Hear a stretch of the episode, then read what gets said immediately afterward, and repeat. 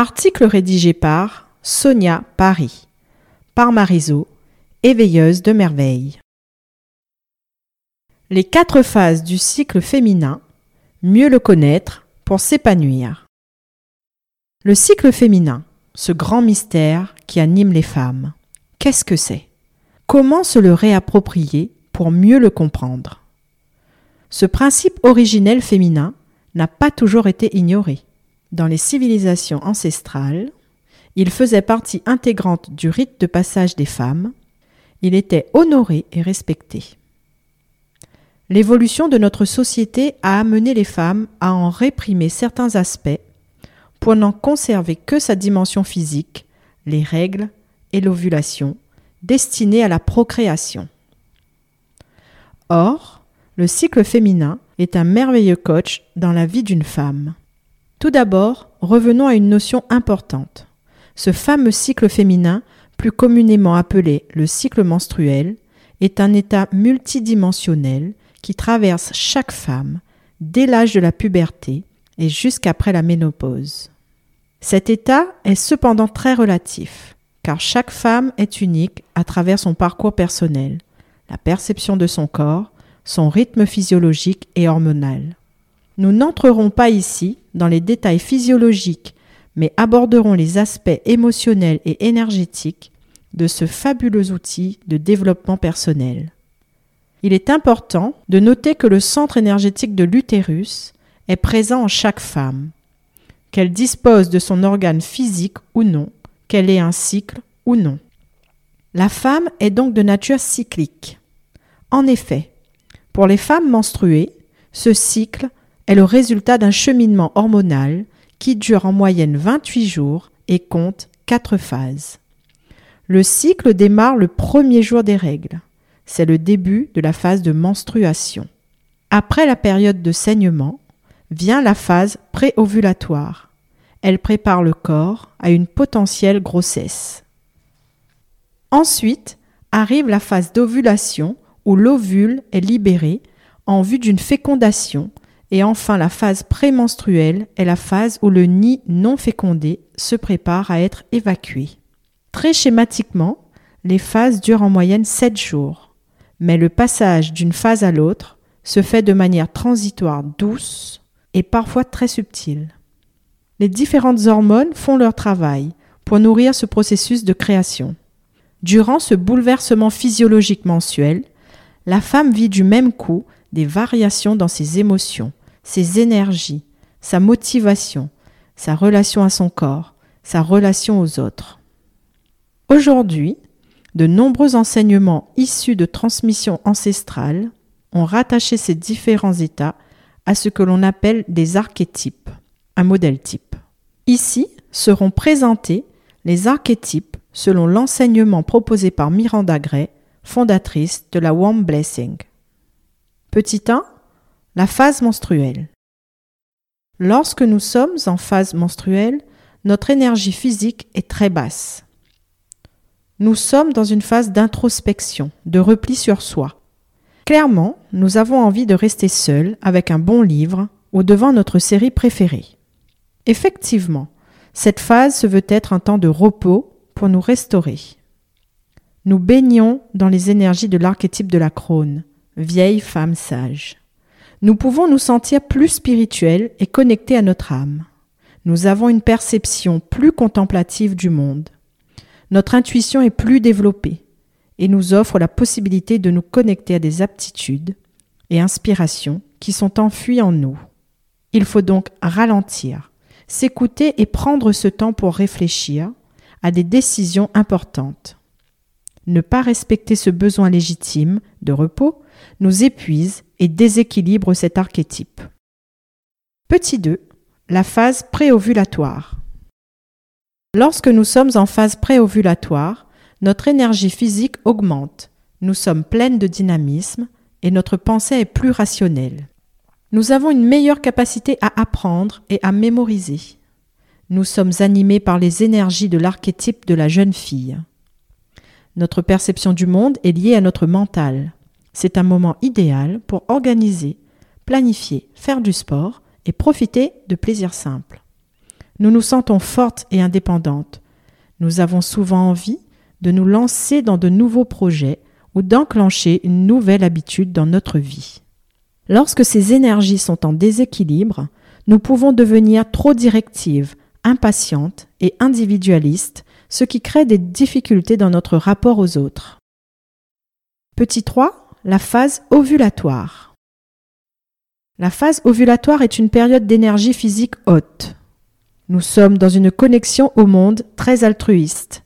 Nous nous sentons plus empathiques et dans une relation de compréhension et de compassion. Nous profitons des énergies de l'archétype de la mère. Nous disposons ainsi de la force créatrice de la femme féconde et nous sommes dans une perception plus sentimentale du monde.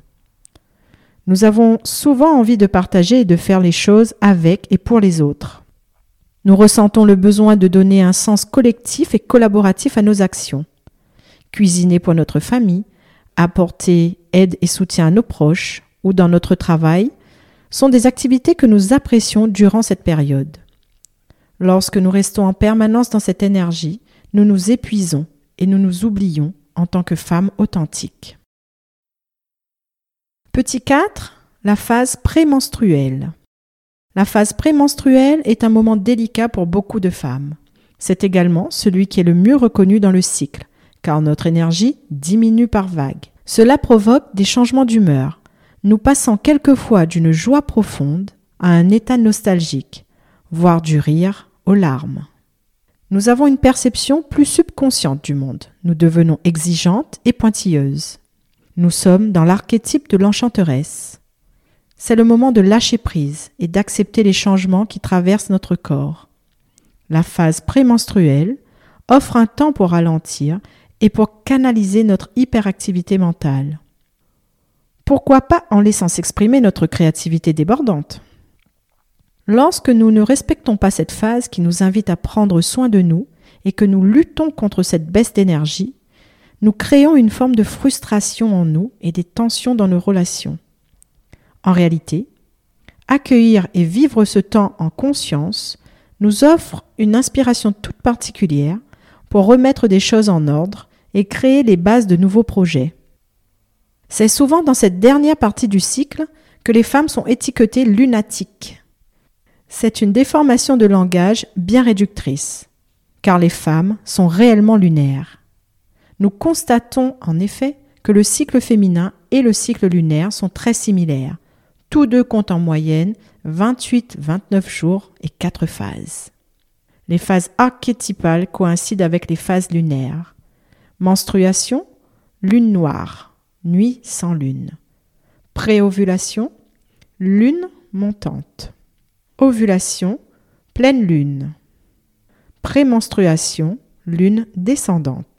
Ainsi, une femme qui ne dispose pas de cycle physique peut se référer au cycle lunaire pour comprendre son propre cycle énergétique.